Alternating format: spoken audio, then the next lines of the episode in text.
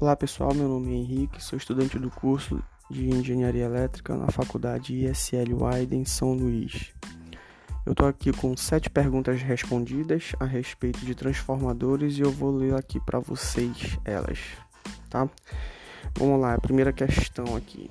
É, a relação de espira de transformador, mesmo que a razão de tensão do transformador, é sim, o transformador é um dispositivo elétrico cuja função é aumentar ou diminuir a tensão, e para que isso seja possível, temos a relação de espiras entre o primário e o secundário.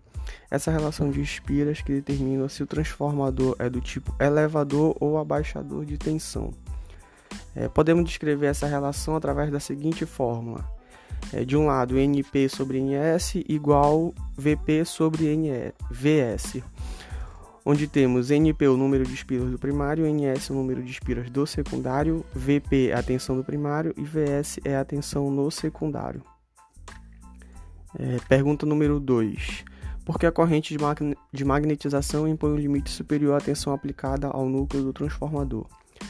É, a corrente de magnetização é uma corrente proporcional à tensão aplicada no núcleo do transformador e está atrasada em 90 graus em relação à tensão aplicada, onde as componentes da frequência mais elevadas são devido à saturação magnética no núcleo do transformador. Por esse motivo, a corrente de magnetização impõe um limite máximo de tensão devido ao limite que provoca esse fluxo magnético no núcleo.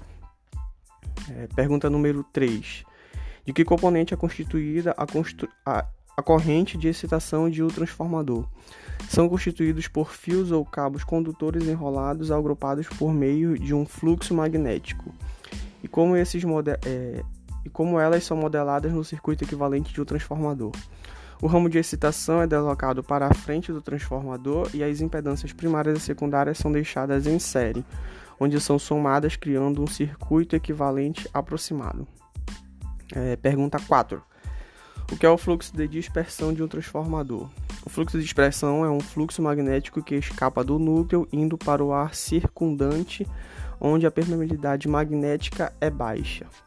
E por que ele é, é modelado como um indutor no circuito equivalente de um transformador? É porque ele é tido como um indutor e, por esse e pelo fato de ser uma fonte que absorve e gera energia. É, pergunta número 5. Faça uma lista e descreva os tipos de perda que ocorrem em um transformador. É, temos a perda por corrente parasita ou Foucault. Com o surgimento de campo magnético, o núcleo está sujeito a ter correntes induzidas criadas é, circulando por ele. Temos as perdas por iterese, que são as perdas provocadas pela própria propriedade dos materiais ferromagnéticos pertencentes no transformador. As perdas no cobre, são as perdas devido ao aquecimento resistivo nos enrolamentos do transformador e são proporcionais ao quadrado da corrente que passa pelo enrolamento. E tem as perdas por fluxo de dispersão. São as perdas causadas pela fuga do fluxo magnético do núcleo e passam e passam apenas por um, um dos enrolamentos do transformador, causando uma indutância nas bobinas primárias e secundárias, tendo que ser levado em consideração esses efeitos. É, pergunta número 6, porque o, fato de o fator de potência de uma carga afeta a regulação de tensão de um transformador.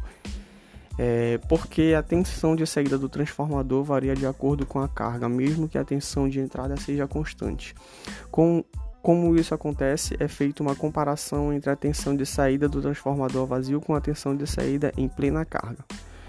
Em resumo, o fator de potência de uma carga faz com que a eficiência do transformador não seja a mesma. Pergunta número 7.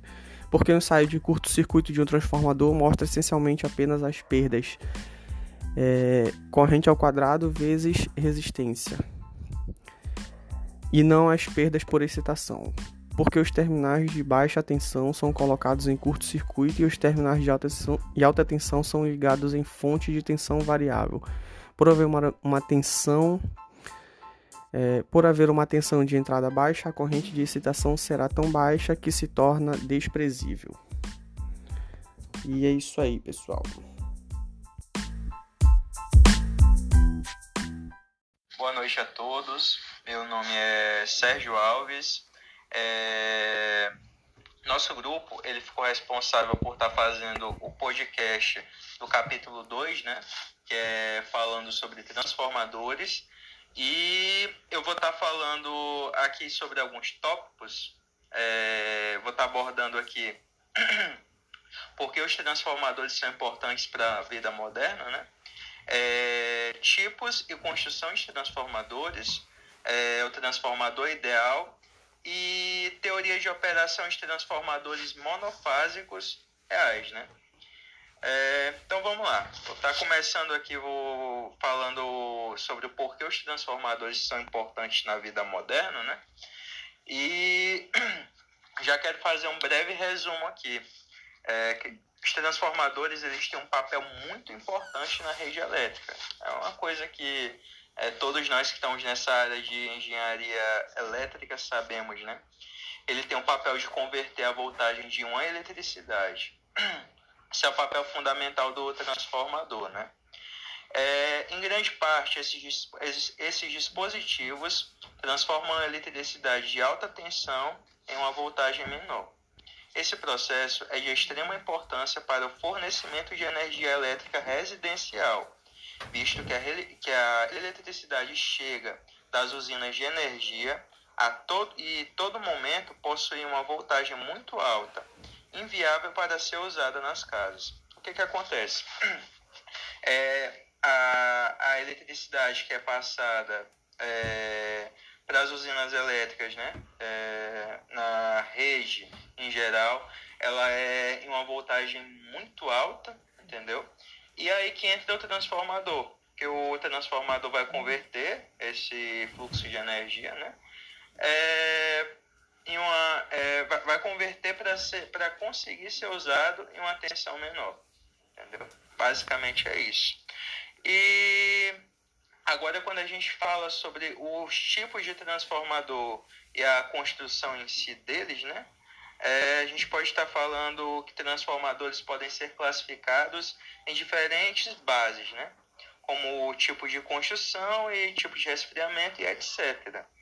Então, quando a gente fala de construção de transformadores e transformadores em geral, né? Vamos lá. Com base na construção, transformadores podem ser classificados em dois tipos, como transformadores de tipo núcleo E e transformadores de tipo casco que são descritos abaixo. É, no resumo, nós temos uma imagem, né? É, é, não posso estar abordando é, em si, não posso estar mostrando como é essa imagem porque é um podcast, mas eu posso estar fazendo um resumo de mais ou menos como é. O transformador do o, o tipo 1, né? o tipo núcleo, é, no transformador do tipo núcleo, o enrolamento são esferas cilíndricas montadas nos membros centrais é, como mostra na figura que eu, eu descrevi, né? As bobinas cilíndricas têm camadas diferentes e cada camada é isolada uma da outra. Materiais como papel, tecido ou mica podem ser usados para o isolamento. O enrolamento de baixa tensão são colocados mais próximos do núcleo, pois são mais fáceis de isolar. É, essa é a descrição do nosso primeiro tipo de transformador, que é o transformador tipo núcleo. Além do transformador tipo núcleo, a gente também tem o transformador tipo casco. Como é que o transformador tipo casco funciona? As bobinas são antigas e montadas em camadas sem pilha, com isolamento entre eles. Um transformador tipo Shell pode ser uma forma retangular simples e pode ter uma forma distribuída ou pode ter uma forma distribuída, no caso, né? É, bem aqui, com base na sua finalidade, a gente tem os transformadores avançados, né? É, que a tensão aumenta no secundário. É, transformador abaixador, a voltagem diminui no secundário. E com base nos tipos de fornecimento, a gente tem é, transformador monofásico, trifásico, entendeu? Já com base no uso, nós temos o transformador de potência, que ele é usado na rede de, transmit... na rede de transmissão alta... de alta classificação. A gente tem também o transformador de distribuição, que é usado na rede de distribuição, é, comparativamente menor que o, que, o do... que o dos transformadores de potência. Né? Então vamos lá. É, já abordei aqui sobre transformadores, tipos de transformadores, né? É, como é que ele funciona, tudo certinho.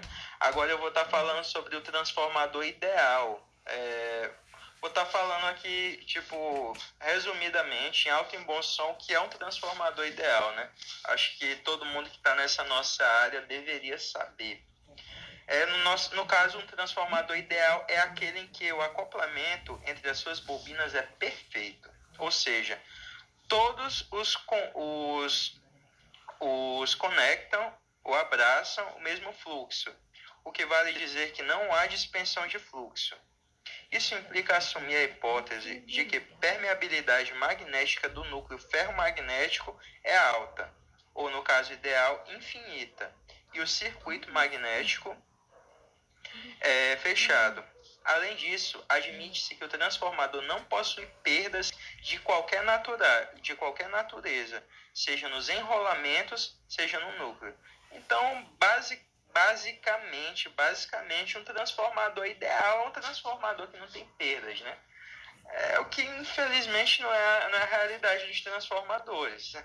Ah, nós sabemos que eles têm lá suas perdas, né? É, algum, alguns com a perda maior do que outras, mas é, é, conforme a, a, tecnologia avança, é, é, cientistas, engenheiros trabalham para reduzir essas perdas, né? Então vamos lá. É, eu vou estar abordando aqui o último tópico, né? É a teoria de operação de transformadores monofásicos reais. E é um outro tópico que é, é bem simples também para estar tá sendo abordado, né? É, fazendo um breve resumo do que eu posso falar sobre esse tópico.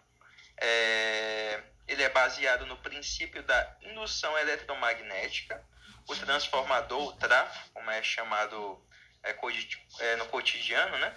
realiza uma transformação de energia elétrica, mais precisamente a tensão elétrica, a partir de um fluxo magnético variável originado de uma corrente elétrica alternada. A tensão elétrica alternada, inserida no enrolamento primário do transformador, irá gerar um fluxo magnético variável que será responsável por induzir no secundário uma tensão elétrica induzida de polaridade oposta. Então, basicamente, é, essa é a teoria da operação de transformadores monofásicos, né? É, tem lá o seu enrolamento, que ele gera um fluxo magnético variável, e ele é responsável por induzir os secundários de uma tensão elétrica é, na polaridade oposta, né? É, bom, eu abordei sobre os quatro tópicos que eu fiquei responsável por falar, e o meu grupo vai estar dando continuidade ao nosso trabalho. É, ao professor, eu agradeço por estar ouvindo esse áudio, né, esse pequeno podcast que eu fiz aqui. É, agradeço desde já e queria desejar uma, um bom final de semana, uma boa tarde a todos. Obrigado.